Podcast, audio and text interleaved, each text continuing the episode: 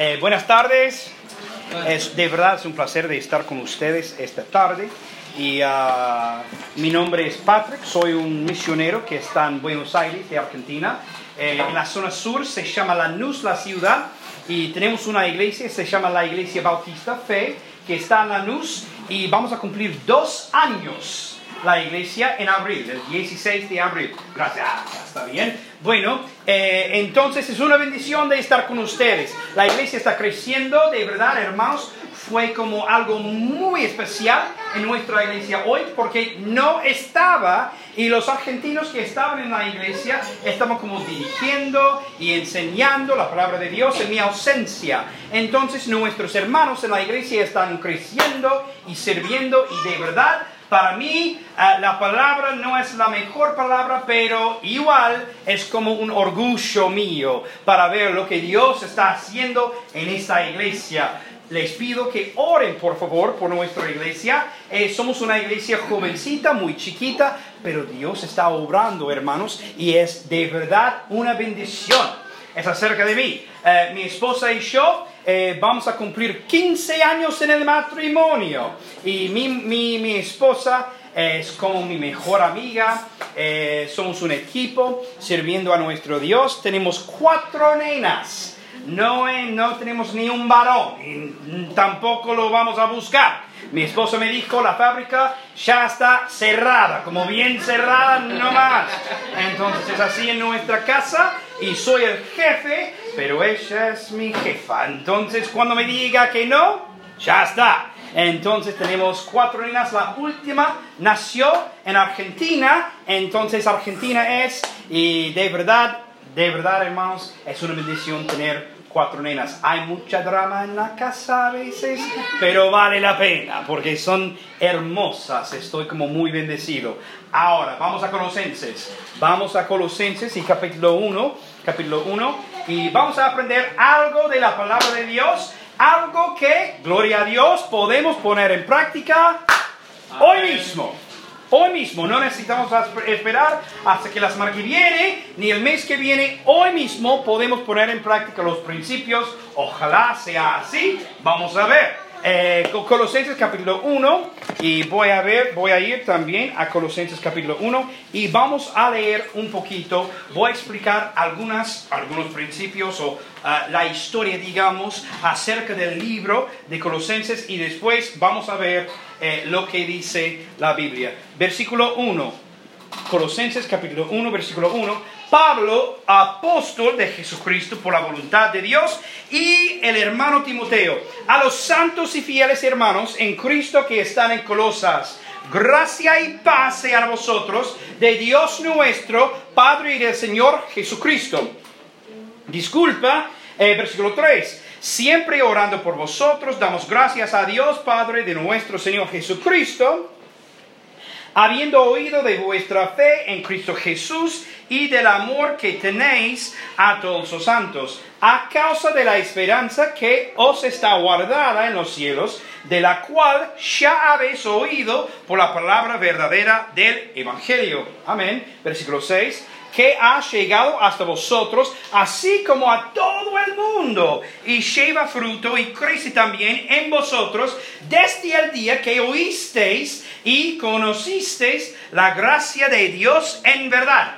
Dos versículos más, versículo 7. Como lo habéis aprendido de Epafras, vamos a aprender quién es o quién era, nuestro consiervo amado, eh, que es un fiel ministro de Cristo para vosotros. Versículo 8 y ya está, quien también nos ha declarado vuestro amor en el Espíritu.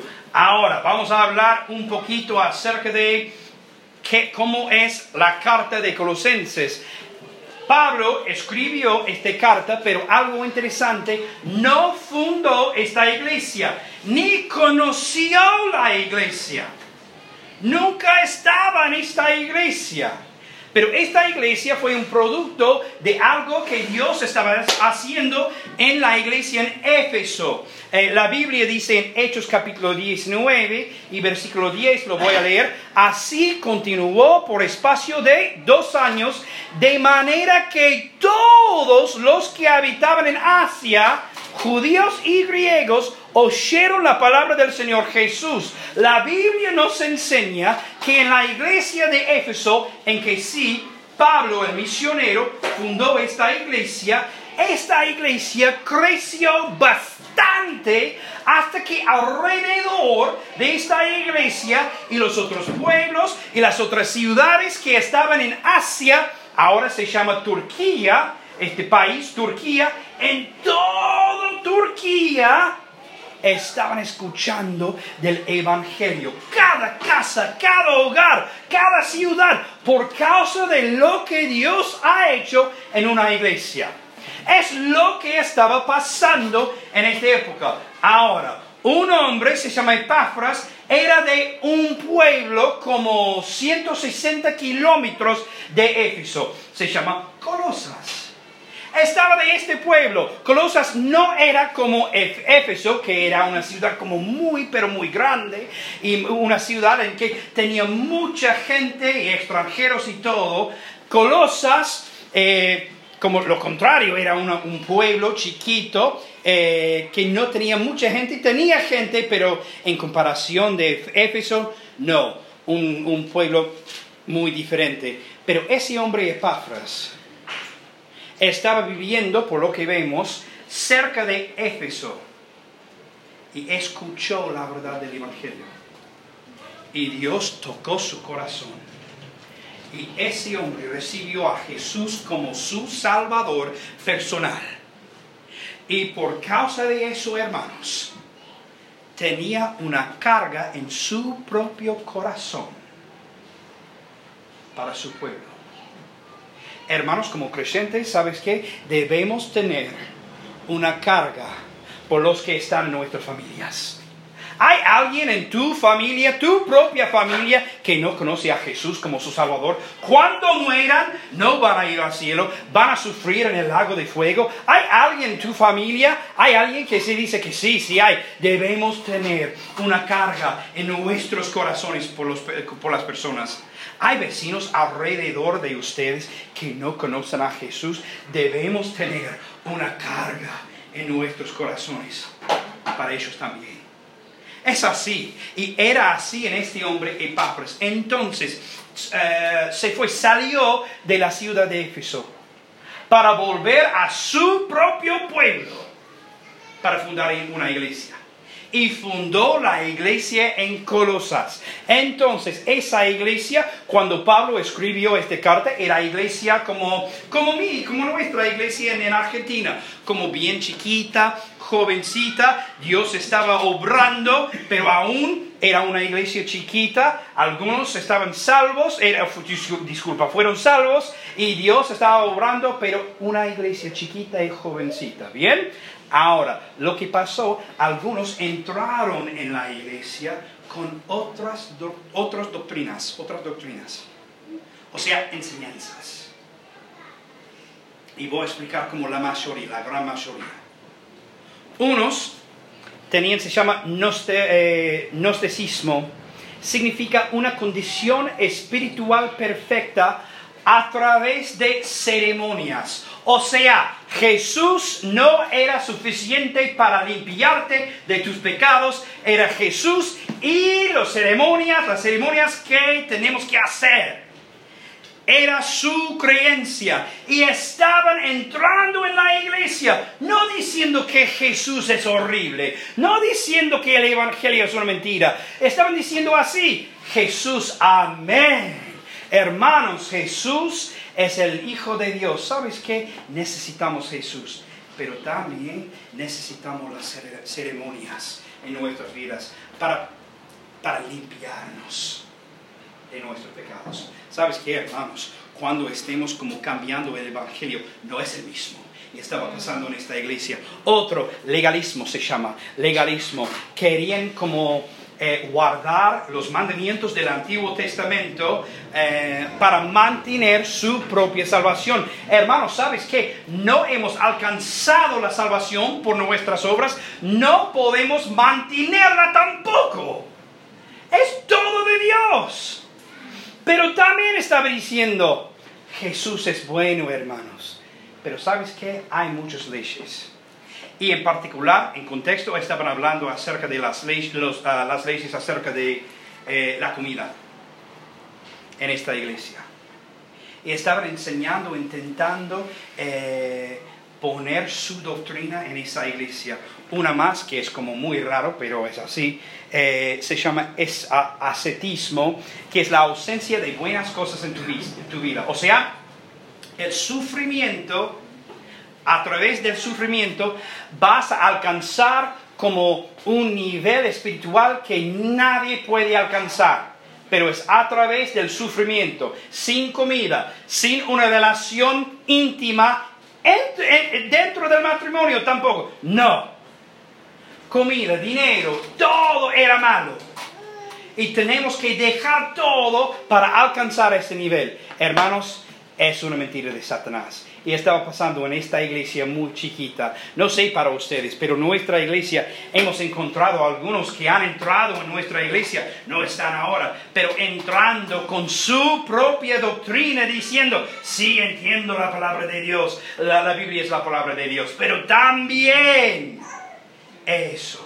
Sí entendemos que Jesucristo es el único camino, pero también eso era así en esta iglesia. Entonces, ese hombre, Epafro, eh, salió de su iglesia por un tiempito y viajó a Roma, hasta Roma, para hablar con Pablo, su como abuelo espiritual, digamos, hablando con él. Entonces Pablo escribió esta carta a la iglesia. Es la razón que tenemos esta carta. Ahora, en el tiempo que tenemos suficiente, pienso, acerca del contexto de lo que estamos leyendo. El título, el tema de lo que vamos a aprender es así. ¿Cómo sos conocido?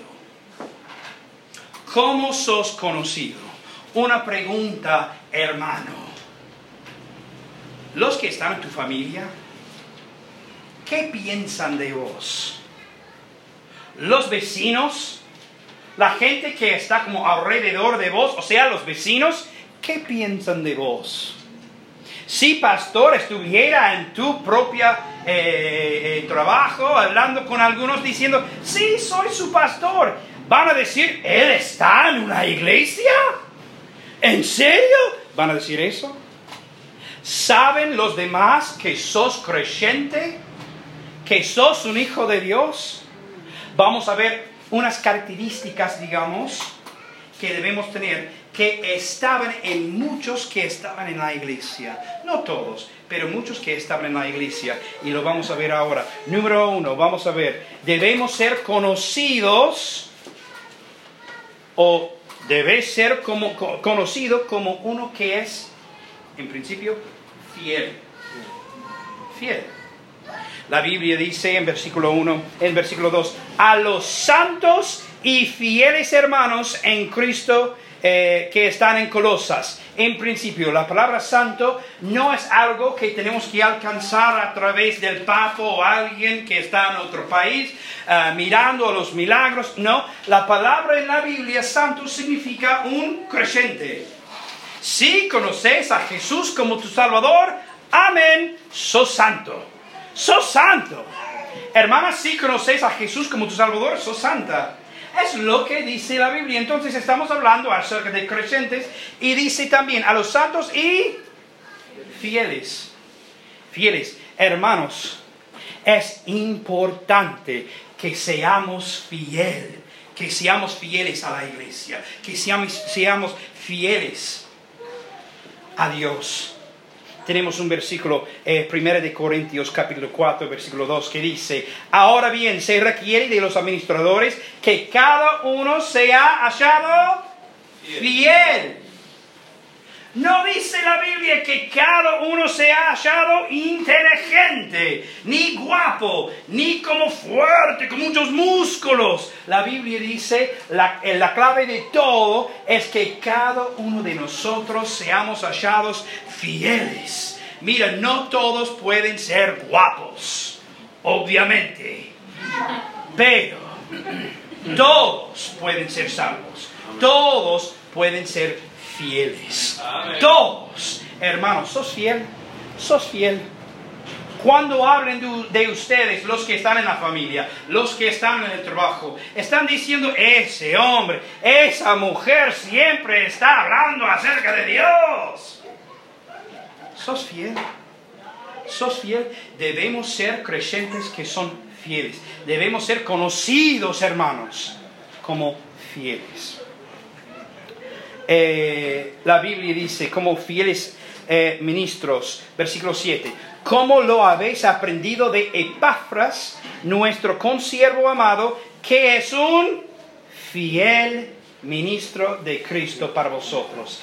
Era fiel a Epafras. Muchos en la iglesia eran fieles en la iglesia. Hermanos, la, la clave de todo, podéis tener cualquier don espiritual que queréis pero si no sos fiel, no te va a servir casi nada. Nada.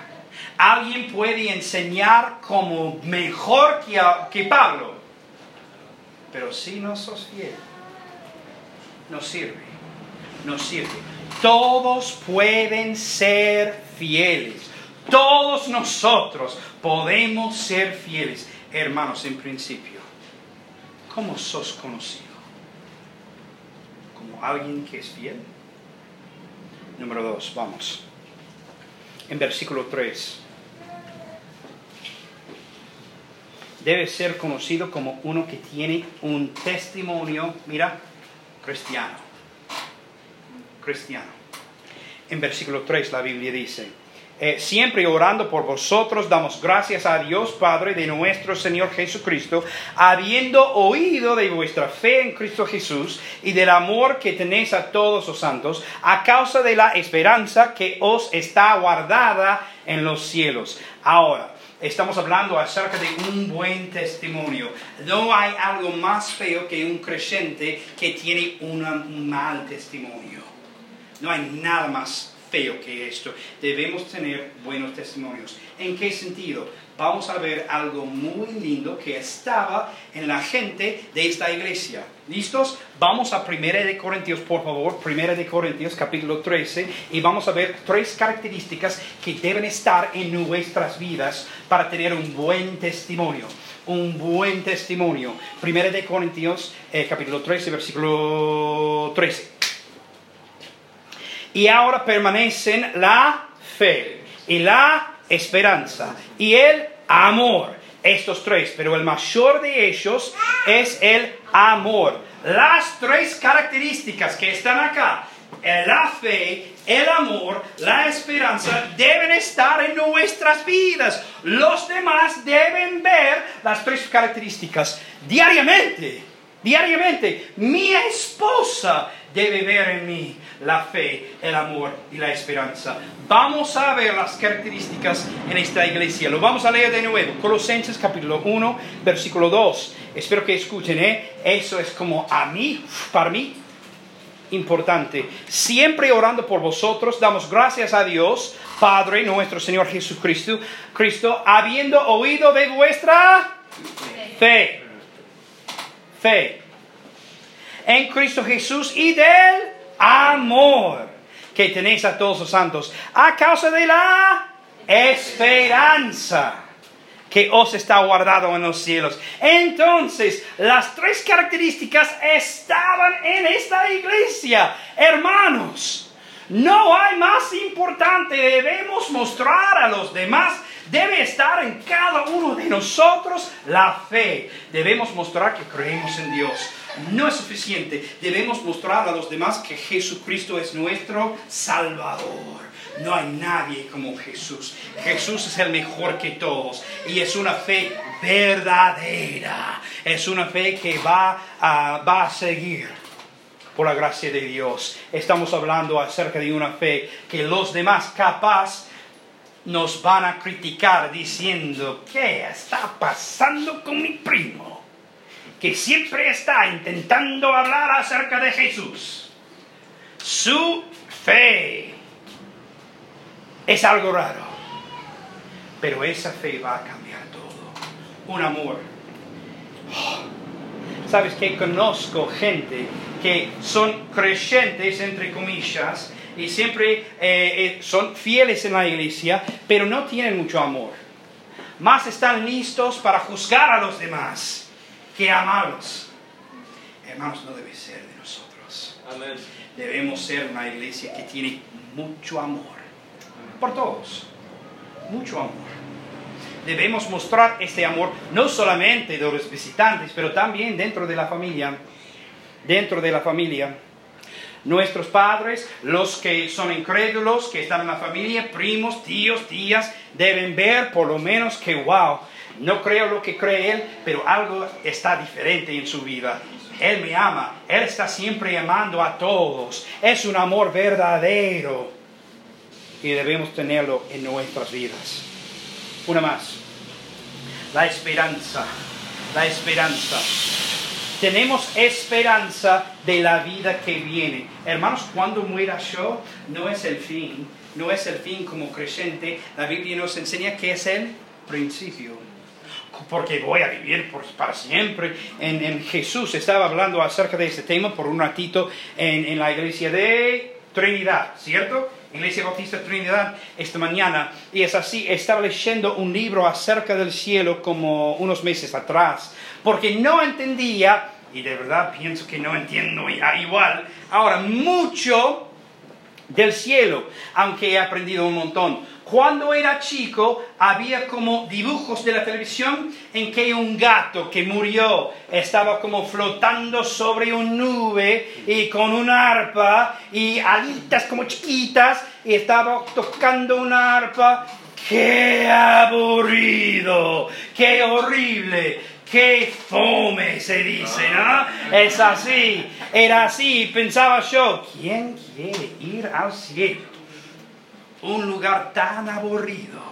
Pero sabes que la Biblia nos enseña el lugar, el cielo, eh, la vida eterna no va a ser un lugar como espiritual, no va a ser un lugar espiritual solamente, va a ser un lugar físico.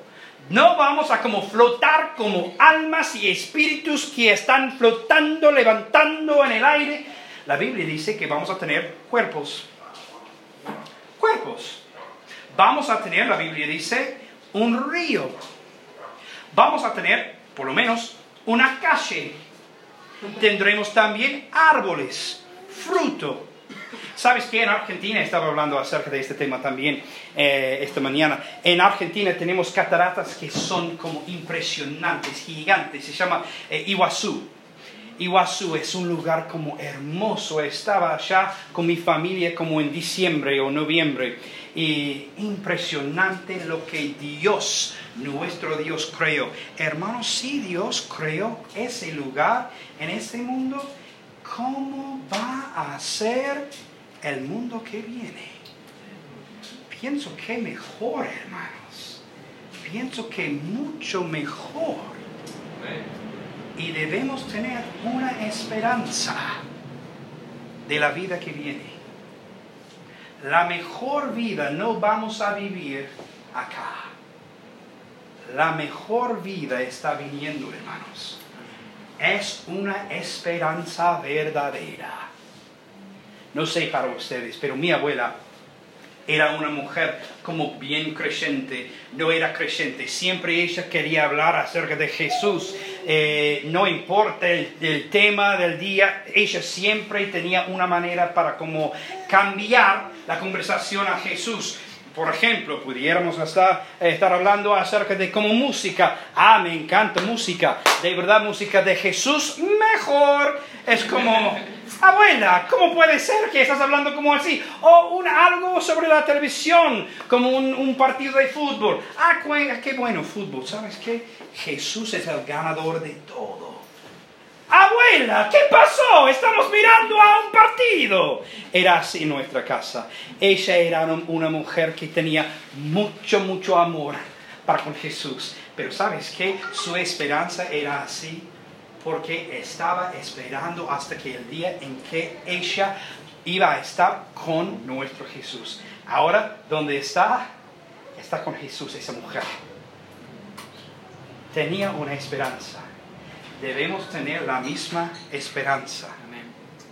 Hermanos, no sé para ustedes, pero hay unos días que eh, son importantes en mi vida, en mi vida, propia vida y en las vidas de los demás. ¿Has hablado con un chico que su cumpleaños está como viniendo como pronto? Es como, hola, mi, mi cumpleaños está como el miércoles que viene. Está hablando acerca de eso. ¿Por qué? Porque tiene esperanza. Está hablando, sí, mi cumpleaños está como, como tres, cuatro días ah, de ahora y ojalá que reciba un, como una bici, eh, algo como así, un, un, play, algo como así, también es así. ¿Por qué? Porque tiene una esperanza. Debemos tener una esperanza como así para la vida que viene. ¿Sos conocido por esta esperanza? ¿Tenés este, esta esperanza? Los demás están diciendo, ¿por qué es? Como mi abuela, ¿por qué siempre quiere hablar acerca de Jesús? ¿Por qué siempre está hablando acerca de como la vida eterna o cielo? ¿Por qué está hablando acerca de eso? Debemos ser conocidos como creyentes que tienen la fe, como esta iglesia, la fe, el amor y también la esperanza. Si no tenemos las tres, hermanos, no estamos mostrando el amor no estamos mostrando un buen testimonio acerca de Jesús. Una cosita más. No, ya está. Ya está. Hermanos, una pregunta. ¿Cómo sos conocido hoy? Si no sos conocido como alguien que es fiel, de verdad es una decisión. Podéis cambiar la vida como así. Ya está. Es una decisión es importante que hagamos la decisión. Bueno, voy a ser como fiel. Cuando tengamos una reunión, voy a estar. Cuando alguien está pasando en la iglesia, quiero estar allá eh, intentando servir a mis hermanos. Es así. Y hermanos, tenéis un buen testimonio. Sos conocido de un creyente que tiene un buen, ah, buen testimonio. Oremos, por favor. Padre Santo, gracias por este día, Señor. Te pido ahora que nos ayudes a poner en práctica los eh, principios que hemos aprendido. En el nombre de Jesús te lo pido. Amén. Amén. Sigamos orando, hermanos, ahí con cabeza inclinada, ojos cerrados.